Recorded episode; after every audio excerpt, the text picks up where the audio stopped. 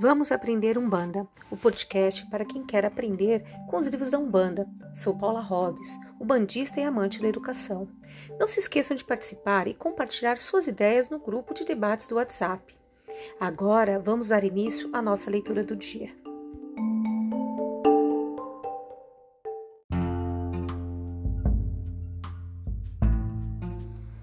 Vamos começar a leitura do livro Orixá Exu Fundamentação do Mistério Exu na Umbanda, de Rubens Saraceni, editora Madras. Vamos começar pelo prefácio. Em 1995, tive a oportunidade de ler algo novo para a religião de Umbanda, uma obra psicografada, O Cavaleiro da Estrela Guia. A identificação foi tamanha que procurei outros títulos do autor Rubens Saraceni. Então, me chegou às mãos o título O Guardião da Meia-Noite, um romance que, em poucas palavras, de uma forma agradável e envolvente, nos esclarece sobre quem são as entidades que se apresentam como Exu na Umbanda, que são guardiões e protetores da religião e de seus adeptos. A publicação deste livro é um marco dentro da literatura umbandista, não apenas por ter aberto para a religião o campo da obra psicografada, até então pouco ou quase nada aproveitado, mas por ter trazido para o adepto o esclarecimento necessário e a segurança para trabalhar com seu guardião de lei na Umbanda. E, para o não adepto, a desmistificação da entidade Exu. Logo, O Guardião da Meia-Noite se tornou a obra mais lida da literatura umbandista. Rubens Saraceni não parou mais, publicou toda uma série de livros sobre os guardiões da Umbanda os guardiões da lei divina, o guardião da sétima passagem, guardião das sete encruzilhadas, o guardião da pedra de fogo, o guardião das sete cruzes, o guardião fogo divino, o guardião dos caminhos, os guardiões dos sete portais e guardião sete. Livros que mostram toda uma realidade vivida por estas entidades na Umbanda e no Astral. Em 1996, mais uma vez inovando, Rubens Saraceni criou um curso livre chamado Teologia de Umbanda Sagrada, no qual todo um conhecimento sobre Chá Exu começou a ser apresentado. Aprendemos que, assim como Deus tem nomes diferentes nas diversas culturas, divindades assumem nomes e formas diferentes.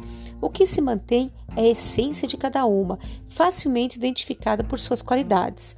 Assim, Exu é identificado em outras culturas como Alegbará, na cultura GG, Aluvaiá, na cultura Banto, Besbim, egípcia, Pan e Hermes, na grega, Savitri e Shiva, hindu, Kanamara, Matsuri, japonesa, entre outros.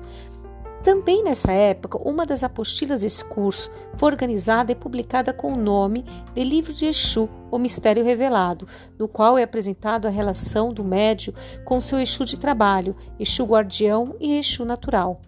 O Orixá Exu se revela como o trono da vitalidade. Quando pensamos que muito já havia sido revelado, então o autor, ou melhor, o revelador, nos traz mais uma revelação, a questão dos fatores de Deus.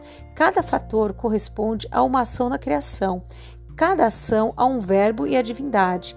Orixá corresponde, em suas obras, Tratado Geral de Umbanda e Lendas da Criação, foram apresentados os fatores do Orixá. Nelas, aparecem os fatores de Exu, ou seja, as ações de Exu, que Exu desempenha na criação. Apenas para se ter ideia do que estamos falando, cito os fatores de Exu com a letra A: abacinador, abafador, abirritoador, achador, acontecedor, acornador, acunheador, adiantador, agarrador, agostador alabirintador, aluidor, amontoador,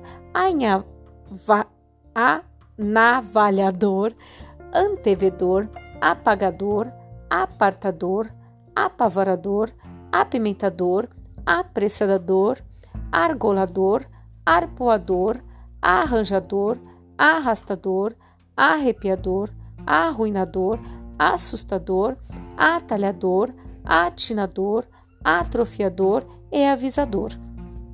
Em Lendas da Criação aparece um trio que rouba a cena: o Orixá Exu, Orixá Pombagira e Orixá Exumirim. Ficamos encantados com a presença de Exumirim, praticamente inexistente na literatura umbandista. Tempos depois, fomos surpreendidos com o livro Orixá Exumirim, que esclarece e fundamenta teologicamente o mistério Exumirim na Umbanda. E agora estamos aqui com mais uma obra do amigo, irmão e mestre Rubens Saraceni, sobre Orixá e Exu mito e lenda, revelação e esclarecimentos, ciência e religião, teologia e mitologia, tangível e intangível, tudo e nada, vazio e pleno. Quando o assunto é Exu, nos falta palavras. No entanto, agradecemos ao Orixá Exu por inspirar ao amigo Rubens as palavras que nos faltam e o conhecimento que buscamos. Que Orixá Exu nos abençoe, que Orixá Exu olhe por nós, que Orixá Exu nos proteja. Laroye Exu, Exu, Mojubá. Parabéns, Rubens. De Alexandre Cumino, sacerdote de Umbanda, presidente do Colégio de Umbanda Sagrada Pena Branca, ministrante dos cursos livres de Teologia de Umbanda Sagrada e Sacerdócio de Umbanda Sagrada, editor e colunista do Jornal de Umbanda Sagrada, estudante de Ciências da Religião nas Faculdades Integradas Claretianas.